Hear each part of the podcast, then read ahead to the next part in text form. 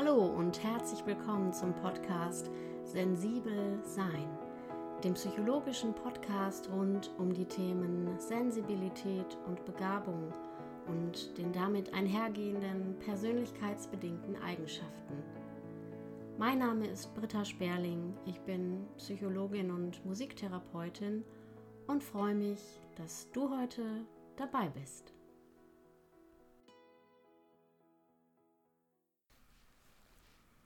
Wenn wir ein Ziel wählen und uns bis an die Grenzen unserer Konzentration in dieses Ziel hineinversetzen, wird alles, was wir tun, erfreulich.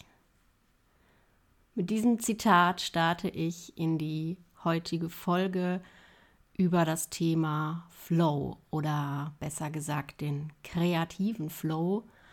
So gliedert sich dieser Aspekt nämlich noch ganz gut in die beiden vorherigen Folgen über Kreativität und künstlerische Persönlichkeiten, künstlerische Prozesse an. Denn der kreative Flow ist ein ganz entscheidender Moment oder ein ganz entscheidender Motor, ein Motivationsaspekt für das Erleben kreativer Menschen in ihren Prozessen, die sie immer und immer wieder antreiben, genau diesen Zustand zu erreichen. Ein Zustand der kompletten Fokussierung. Ein Zustand, in dem die Konzentration zu 100 Prozent auf das gerichtet ist, was man jetzt gerade tut.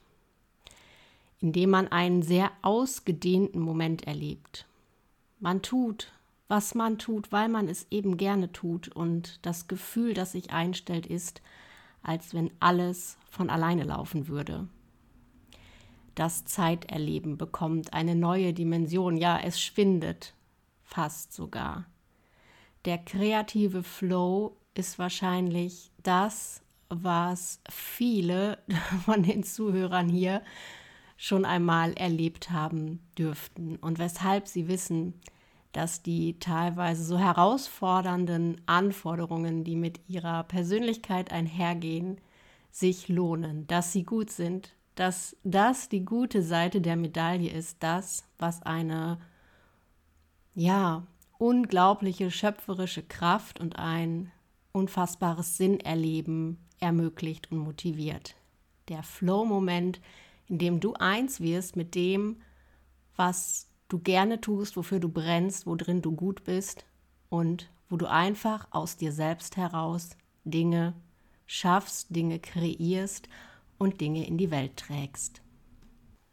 Und über diesen psychologischen Zustand der ja, Selbstvergessenheit, in dem alles andere in den Hintergrund drückt und man wirklich die Chance hat, über sich hinauszuwachsen, über diesen Zustand möchte ich heute ein bisschen näher sprechen und ihn dir nahebringen, beziehungsweise ja versuchen zu beschreiben. Und du wirst mit Sicherheit in die ein oder andere Erinnerung und das ein oder andere bereits Erlebte eintauchen können und vielleicht das aktivieren, was du zu diesem Thema für dich bereits erlebt hast. Ich wünsche dir viel Freude heute mit der Folge zum Thema Flow.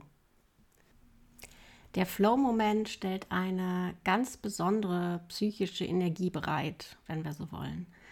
Wir sprechen hier von dem Phänomen der Aufmerksamkeit, was ein sehr gut untersuchtes Phänomen in der Psychologie ist und was in unserem Verständnis einen ähm, besonderen Bewusstseinszustand meint im Zusammenhang mit der Aktivierung der Begabung, der Talente, der besonderen Interessen und die Aufmerksamkeit, die sich eben in diesem Flow-Erleben einstellt, ist eine besondere Energie, die davon ja, sich trägt und gespeist ist, dass sie besonders bewusst abläuft. Sie hilft uns in dem Moment, bestimmte Informationen auszuwählen aus dem Reiz Kaskaden im Inneren und im Äußeren und die Informationen, die wir erlangen, mit bereits in uns verankerten Informationen und Wissensquellen in Beziehung zu setzen. Es wird dann ein bestimmtes Ereignis eingeschätzt und daraufhin eine Entscheidung getroffen. All dies läuft in unglaublich schnellen Geschwindigkeiten und sehr flexiblen Momenten ab. Diese Informationsverkettungen und Vernetzungen sind aufs Maximale gespannt und das, was wir als Intuition bezeichnen, arbeitet sozusagen von selber. Wir wissen einfach genau, was richtig ist, was passt, wo es drum geht, wo es drauf ankommt. Und alle diese Informationen werden in dem Moment mit der eben so gesteigerten Aufmerksamkeit in Verbindung gebracht, so dass es sich eben wirklich anfühlt, als laufe alles von selber. Wir wissen, dass unsere Aufmerksamkeitsspanne und das, auf das wir unsere Aufmerksamkeit ja mit Konzentriertheit richten können, einer gewissen Begrenzung unterliegt. Das heißt, wir sind auch immer den ähm, ja, Begrenzungen auch der Verarbeitungskapazität unseres Verstandes unterworfen. Es gibt also immer nur eine begrenzte Möglichkeit, die Aufmerksamkeit auch willentlich auf das zu richten, dass man sich nicht ablenken lässt und dass man im Grunde dazu beiträgt, zu entscheiden, ähm, was eben ins Bewusstsein gelangt und was nicht. Und im Zustand dieses Flows ist dies eben alles sozusagen auf ein Optimum eingestellt. Das heißt, das Bewusstsein dient dann sozusagen dem Ziel einer optimierten Aufmerksamkeitsfokussierung und eines optimierten Informationsflusses. Und all das zusammen in einer unglaublichen Geschwindigkeit. Und somit trägt die Aufmerksamkeit und vor allen Dingen die gerichtete Aufmerksamkeit eben auch einen erheblichen Teil dazu bei, zu dem, was wir als unser Selbst benennen und empfinden. Denn unser Selbst speist sich eben auch ähm, zu größten Teilen aus unseren Bewusstseinsprozessen. Also das, was wir glauben, wer wir sind, was wir glauben, womit wir uns identifiziert haben und was für Erinnerungen, Handlungen, Wünsche ähm, sich in unserem Wissen über uns selbst repräsentieren. Und all das hängt auch mit der Aufmerksamkeit im Flow-Moment zusammen. Denn dann bekommen wir auch das Gefühl von ähm, ja, wirklicher Selbsteffektivität und dem Gefühl, ähm, etwas zu schaffen, etwas zu bewegen und ähm, kreieren zu können. Und das Ganze geht natürlich auch auf neurobiologischer Ebene mit sehr vielen ähm, biologischen Prozessen in den Transmittersystemen her, denn wir werden gleichzeitig ähm, damit beschenkt, sozusagen leistungssteigernde Hormone freigesetzt zu bekommen, dass wir ein höheres Maß an Motivation erleben, dass beispielsweise ja auch ein regelrechter Cocktail aus den Stoffen, die uns am Prozess dranhalten, die uns am Ball bleiben lassen, ähm, ja durch unseren Körper und durch unser Erleben rauschen sozusagen. Wir können also wach und geistig aktiv sein. Wir können eine Motivation nicht gekannten Ausmaßes erleben, den Fokus konzentriert halten und dabei fast schon euphorisierende Gefühle erleben und natürlich auch durch die Serotonin steigernde Wirkung der Stimmung nochmal besonders ähm, ja, angeschubst werden. Das, was im Flow-Moment passiert, ist, dass quasi eine gewisse Ordnung in unserem Bewusstsein entsteht. Wir haben das Gefühl, dass es ähm, Zusammenhänge gibt, Strukturen, dass die vielen doch sonst eher ungeordneten und chaotisch durcheinandergehenden Impulse auf einmal einer ja, Welle von, ähm, von Ordnung und aufeinander aufbauenden Prozessen beruhen. Das heißt, äh, Situationen, in denen die Aufmerksamkeit frei gelenkt werden kann, um ein persönliches Ziel zu erreichen. Das ist sozusagen ähm, ja, der grundlegende Antreiber des Flows, dass wir die Kontrolle über das haben, was sich sonst oftmals so chaotisch und so durcheinander anfühlt. Wir können selber lenken, was in unserem Inneren die Ausrichtung erfährt und wie es in Zusammenhang gebracht wird. Und der wirklich entscheidende und interessante Mechanismus ist eben genau dieser Punkt des Selbstwirksamkeitserleben, den wir nämlich in unserem, ja, nicht flow-gesteuerten, ungeordneten, chaotischen Bewusstseinszustand eben häufig nicht erlangen können. Dort ähm, ist häufig eben eine ja, ein, ein gewisses, äh, eine gewisse Orientierungslosigkeit im Innen vielleicht auch einhergehend ähm, und die Frage, wer bin ich eigentlich, was ist mein Selbst, die splittet immer mal wieder so auseinander und es führt dann auch dazu, dass ähm, ja nicht unbedingt eine Stabilisierung, sondern eher eine Schwächung des eigenen Selbsterlebens bzw. in der Wirksamkeit auch auftaucht. Hingegen bietet der Flow-Moment eben die große Chance im psychologischen Sinne, dass ein wirklich fundamentales Gefühl von Selbstwirksamkeit erlebt wird. Das Gefühl, Kontrolle zu haben und die Dinge steuern zu können. Das Gefühl, dass das Ich selbstsicherer wird und ja, sich im Grunde eine gewisse Stärke allein schon aus dieser Erfahrung heraus entwickelt. Es wird sogar davon gesprochen, dass durch Flow-Erlebnisse ein gewisser Reifungsprozess im Selbst stattfinden kann, dass der Mensch also das Gefühl von ja, Wirksamkeit und ähm, dem Gefühl Einfluss nehmen zu können, so stark verinnerlicht mit eben dem Auftreten der vorhin beschriebenen Hormonen. Äh, dass das wiederum Einfluss auf die Momente und auf das Selbsterleben dann auch im Alltagsgeschehen und im sonstigen alltäglichen, sag ich mal, Bewusstseinszustand nehmen kann. Und dann lässt es sich vielleicht auch vorstellen, dass diese Art von Bewusstseinssteuerung, Bewusstseinskontrolle wie eine Art Übungs- und Trainingseffekt immer stärker auch selbst herbeigerufen werden kann. Das heißt, das Selbst wird vielleicht immer mehr in die Lage versetzt, ähm, selbst diese Momente mitzukriegen, wenn die Bedingungen eben so hergestellt sind, dass ich Flow einstellen könnte und diese dann auch bewusst zu genießen und auszuschöpfen. Wohingegen dasjenige selbst vielleicht auch spüren dürfte, wenn die Bedingungen eben gerade ungünstiger sind und die Flow-Momente sich nicht einstellen können und dann dazu übergehen kann, dies zu akzeptieren und zu sagen, dann ist nun der Zeitpunkt da und der Moment gekommen, in dem ich meinem Verstand eine ganz bewusste Erholungspause gönne, indem ich mich in den Zerstreuungsmodus fallen lasse, die Gedanken einfach fließen lasse, mich gar nicht dem Ziel einer Produktivität oder eines kreierenden Prozesses hingebe, sondern mich einfach nur in diesem erholten Bewusstseinszustand regeneriere und ausruhe.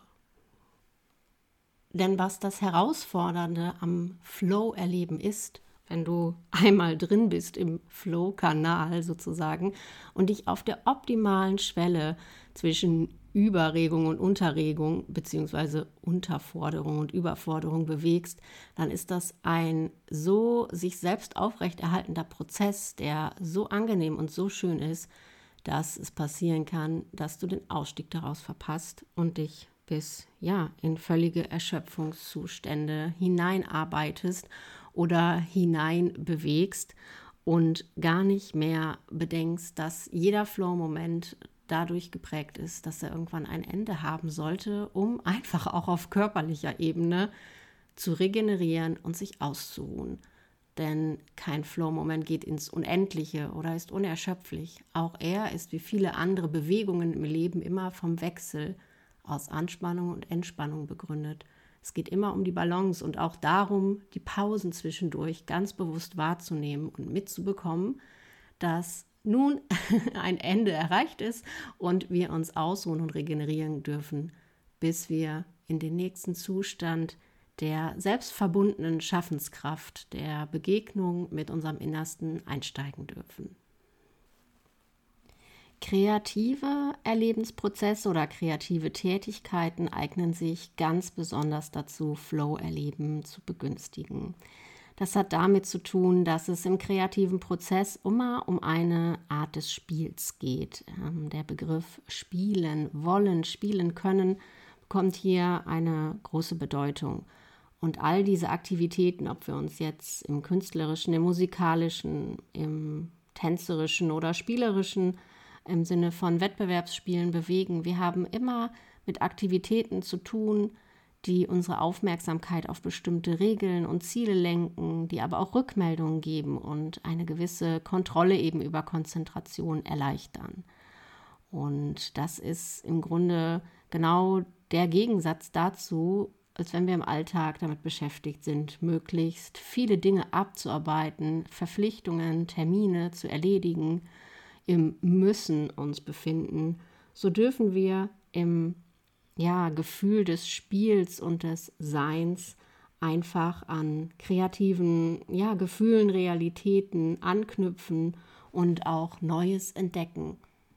Und damit auch einen erweiterten Erfahrungsspielraum erleben, der mit Sicherheit über das ähm, hinausgeht, was wir so im alltäglichen Einerlei erleben und ähm, erfahren dürfen.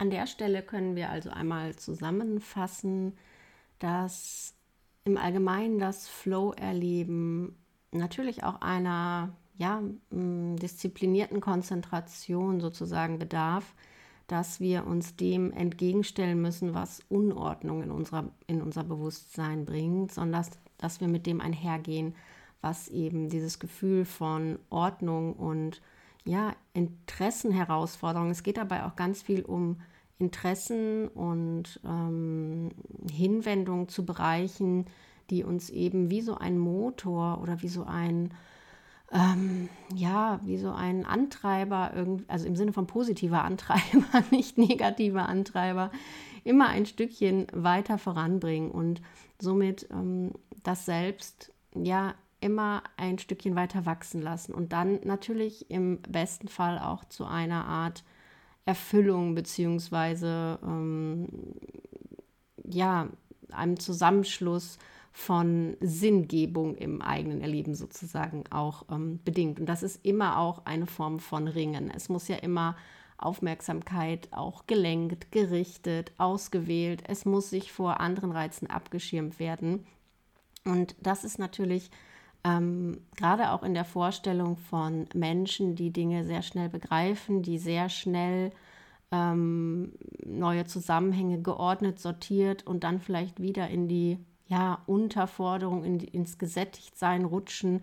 Die Frage, wie schaffen auch diese Menschen es, den Flow-Kanal sozusagen möglichst lange aufrechtzuerhalten und möglichst da auch immer wieder neue Herausforderungen zu erleben, dass es eben nicht zu einer ungesättigten Langeweile kommt, die ähm, automatisch sich dann ein, ja, einem, einem ungeordneten Chaos im Inneren sozusagen zuwendet, sondern die eben weiterhin auf der Welle des geordneten und konzentrierten Bewusstseins schwimmt.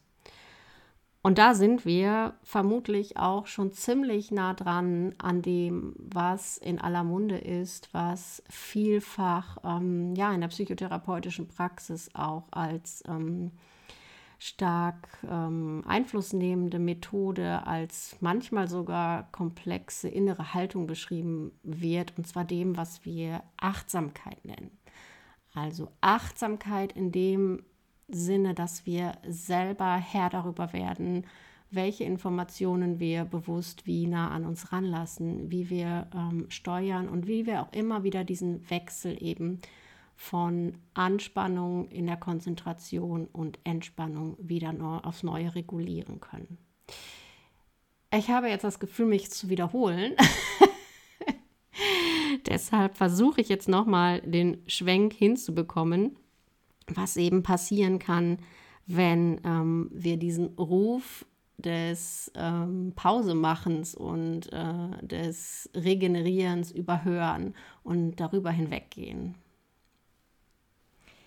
Zum einen ähm, ja, wird in der Literatur eine gewisse Ausrichtung beschrieben, dass bei mh, mm, ja nicht mehr wieder auftauchen sozusagen aus diesen Flow-Momenten eine ja unangenehme Art der, ich nenne es jetzt mal Eigensucht oder Eigenbezogenheit, Selbstbezogenheit ähm, sich entwickeln kann, in der es dann tatsächlich mehr oder weniger nur noch um die eigene Egozentrik geht, wo sich sozusagen die Person permanent um sich selbst, die eigenen Ziele, die eigenen Gefühle, Gedanken, Absichten, alles dreht, ähm, außer um Verbundenheit ins Außen. Und das wäre der große Unterschied dahin, wenn eine Integration stattfindet, denn dann können wir trotzdem in Verbundenheit und Sicherheit bestehen. Und wir können immer hin und her switchen zwischen diesen beiden Modi, dass wir also sozusagen zwar schon auf unserem ganz persönlichen, individuell gesteckten, optimalen Erregungsniveau sozusagen laufen und gleichzeitig aber nicht die Verbindung verlieren und die Konnektivität auch zu anderen, die dieses Erleben ja auch wieder begünstigen kann. An der Stelle vielleicht ein ganz passender Einwurf. Ich habe mir gestern Abend den Film Jobs angeschaut über Steve Jobs, im Grunde die, eine biografische Verfilmung. Und ähm, hier war das sehr eindrücklich zu beobachten, diese stetigen Flow-Momente, die Jobs immer wieder angetrieben haben, die ihn unglaubliche Schaffenskraft ähm, und vor allen Dingen visionäres Vorreitertum ja beschert haben.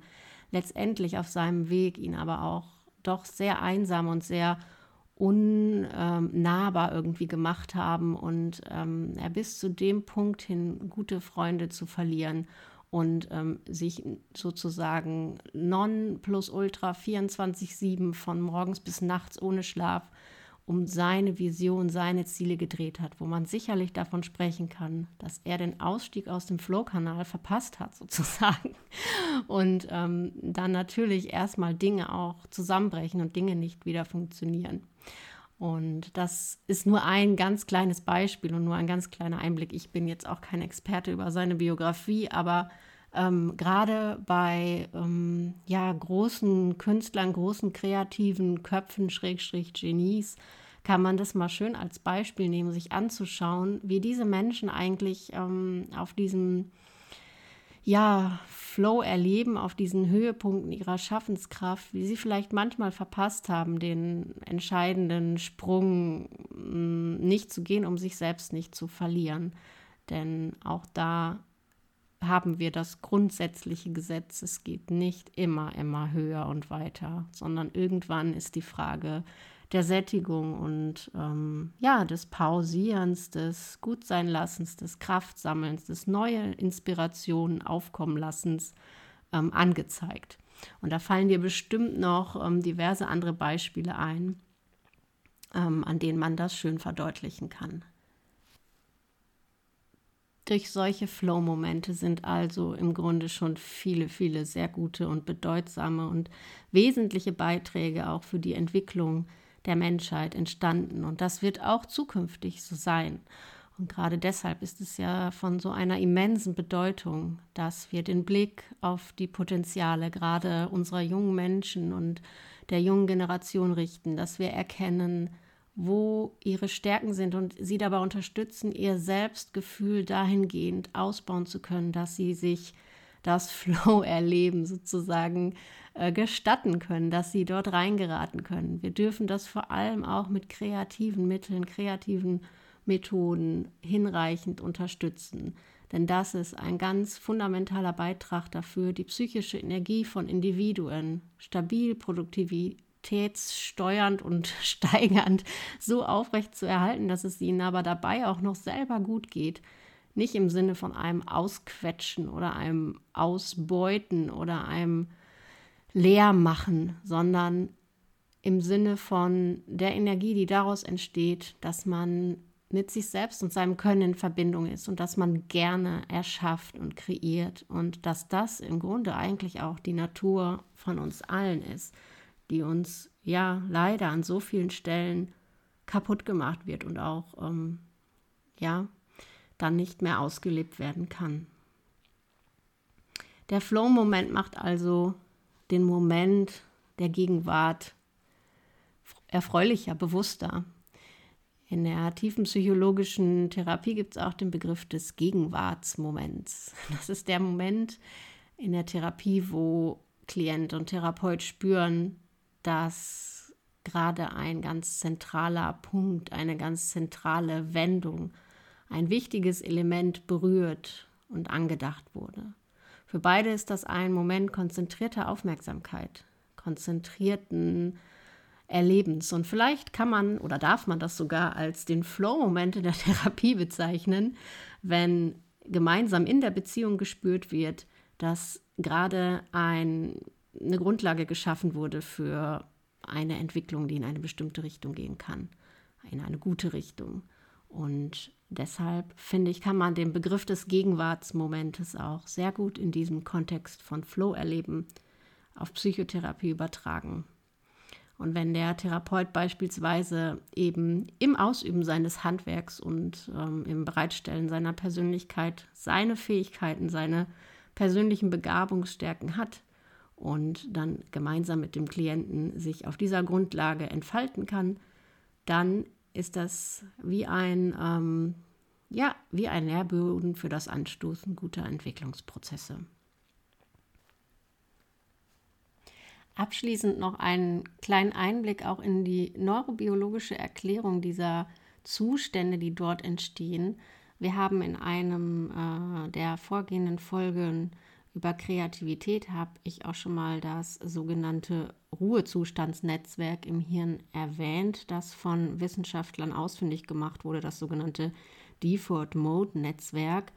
Ein Areal tiefer gelegener Hirnschichten, die besonders bei assoziativen Gedankenströmen aktiv wird, das immer so zwischen Bewusstsein und Unbewusstsein hin und her wabert sozusagen. Und man kann also sagen, dass bei ähm, diesen Flow-Zuständen, bei den ähm, Prozessen der gesteigerten Wachheit und Aufmerksamkeit dieses ähm, Default-Mode-Netzwerk besonders aktiv ist ähm, währenddessen gleichzeitig die ähm, Filterfunktionen im Gehirn runtergefahren werden. Man kann also ähm, hier den Zusammenhang auch herstellen, dass bei Personen, die wie eben der Hypersensitivität oder der neurosensitiven Person ähm, einfach eh schon geringer ausgeprägt sind, die Filter sowieso schon in einem anderen Frequenzmodus laufen, dass hier also die Durchlässigkeit noch wesentlich höher ist, dass also die Assoziativität von Gedankenketten, von Produktion von Gedankenströmen sowieso schon schneller erreicht sein kann und dass sich dann so etwas einstellt wie eine ähm, Aktivität im Hirn, die dem kindlichen Zustand des Erlebens etwas ähnelt. Ähm, die Fachsprache dazu wäre, oder das Fachwort wäre eine Hypofrontalität. Das werden also Bereiche am Stirnhirn sehr aktiv sein, die eben auch in der Hirnentwicklung des Kindes eine besondere Rolle spielen, wo also wenig Zensur sozusagen vom eigenen, ähm, von den eigenen Überwachungssystemen, den eigenen Neuro, ähm, neuronalen Überwachungssystem her ausgeht, sondern wo eben viel mehr fließen kann. Denn das Stirnhirn steht ja für alles, was mit den sogenannten exekutiven Funktionen zu tun hat, also Aufmerksamkeitskonzentrationsprozesse und eben dort dann auch ein Ort für Träumerei, Fantasie und Kreativität. Und ähm, deshalb ist hier auch der Ort, an dem die Fragen über das eigene Selbst und die eigene Identität aufkommen. Also der Ort, wo es ähm, ja um das geht, was eigentlich das innerste Wesen ausmacht. Oder man könnte auch sagen, weil der Begriff ja so gern gebraucht wird, aktuell, das ist vielleicht der Ort der Glaubenssätze. Also dort, wo die Überzeugungen über sich selbst entstehen und wo natürlich dann auch die Selbstreflexion ähm, gut vorangetrieben werden kann.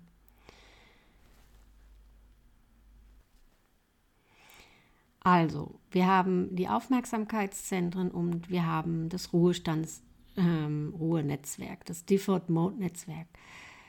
Es wird im Optimalfall da zwischen hin und her geswitcht. Es wird sozusagen immer nach der angenehmsten Balance gesucht und nach dem, was im optimalen Fall ein Gefühl von Fluss und von ähm, Fließen generiert.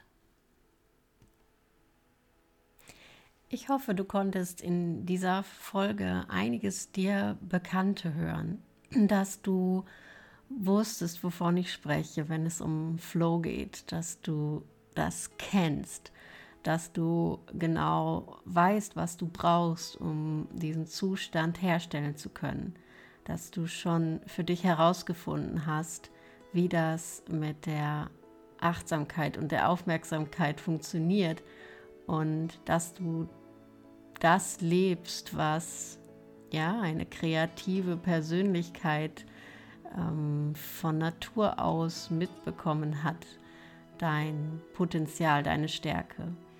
Und ich erinnere noch mal gerne an das wunderbare Zitat, was ich mit Christine in der Gesprächsfolge vom letzten Mal genannt habe, von Pablo Picasso. Als Kind ist jeder ein Künstler. Die Schwierigkeit liegt darin, als Erwachsener einer zu bleiben. Ich hoffe, dass du dein eigener Künstler bleiben kannst und dass du deine künstlerischen Anteile in dir wahrnehmen und ausleben kannst.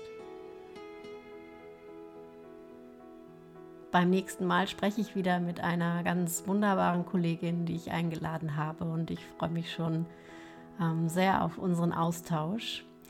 Ähm, ich spoiler jetzt mal noch nicht, bleib gespannt. Es wird aber dann auch noch ein letztes Mal um das Themenfeld der Kreativität gehen und um psychologische Aspekte darin, um die kreativen Prozesse, die kreativen Persönlichkeiten. Und bis dahin sage ich jetzt erstmal alles Gute, bis zum nächsten Mal und bleib bei dir.